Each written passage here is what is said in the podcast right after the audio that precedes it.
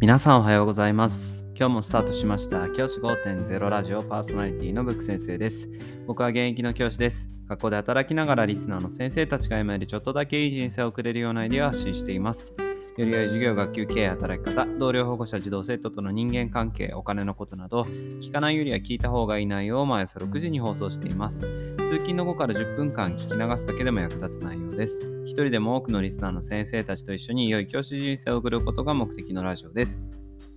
今回のテーマは、ワクチンを打った方がいいの？っていう話をしたいと思います。最近ですね、コロナワクチン、新型コロナウイルスのワクチンなんかを打つということが、まあ、かなり浸透してきてると思います。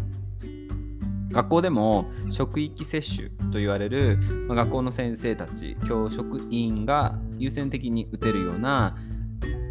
ワクチンを打つということが推奨されつつある、推奨というか、あのやる権利を得ているという状況になっています。そんな中ですね、ワクチンを打った方がいいのかな、打たない方がいいのかなっていう悩みを抱えている先生方もいらっしゃるかもしれません。そこで今回僕のワクチンに関する考え方をお話ししたいと思います。最初に申し上げたいのが僕はワクチンを打つことも打たないこともどちらも権利としてあるということで僕はどちらの側にもつきたくないと思っています。そして最初に申し上げることもう一つ目僕はワクチンは打っていません。職域接種の機会もありました。学校では打つか打たないかということを聞かれました。ですが僕は打たないという選択肢を取りました。そんな僕からですね、言えば、打った人たちに関してどうこう言う、打ったことに関してどうこう言うつもりは全くありません。打たなかったからいいというつもりも全くありません。このことを僕は最初に申し上げたいと思います。その上で僕が最近気になっていることをお伝えします。それは全体主義、同調圧力です。僕の職場はですね、幸いなことに管理職の先生がとても言っては言い方変ですけどまともな方で職域接種で受けるチャンスがあった時にも最初に必ず打つ打たないっていうのは先生方の権利です。先生方が選択できます。というお話をした上で職域接種の話をしてくださいました。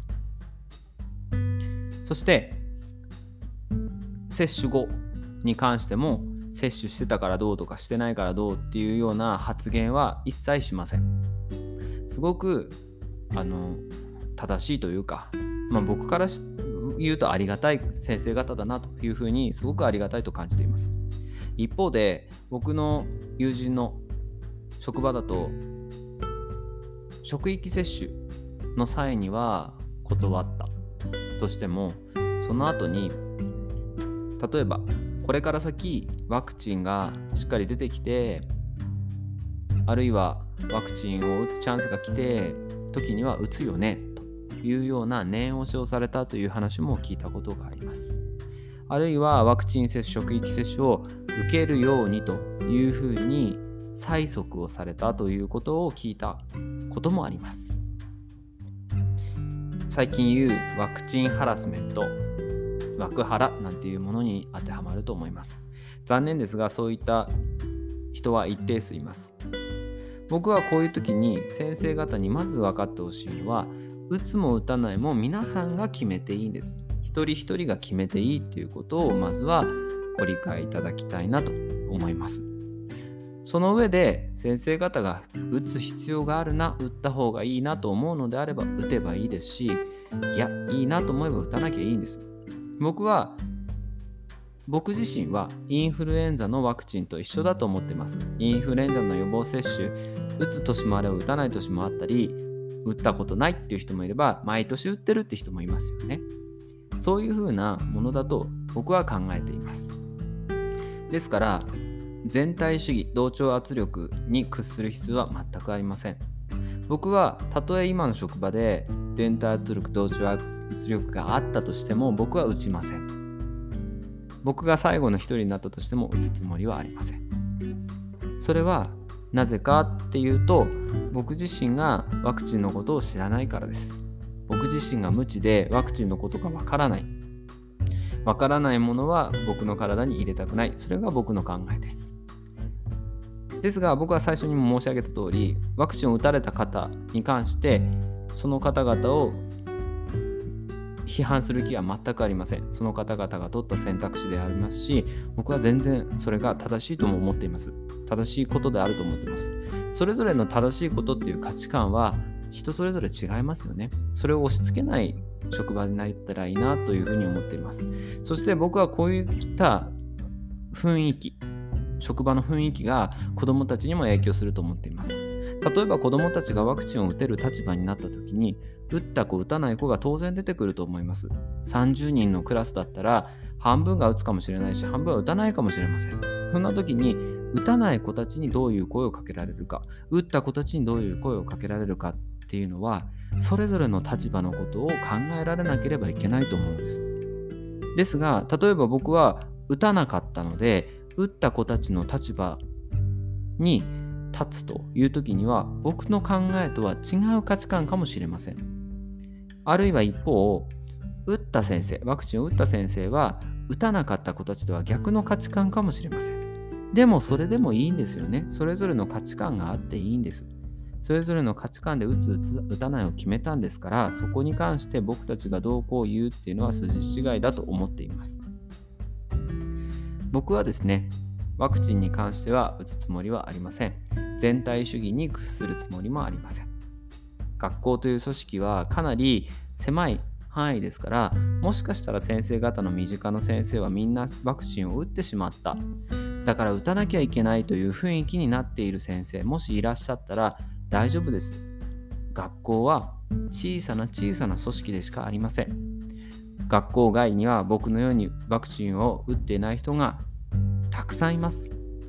それに惑わされず打たないという選択肢を取るのであれば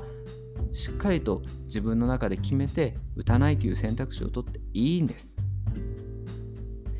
打つという選択肢を取った方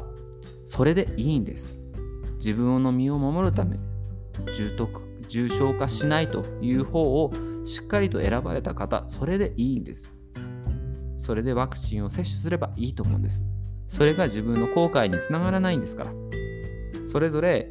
価値観が違います。自分が後悔しない道を選ぶっていうのが大事だと思います。そういった気持ちでいる先生は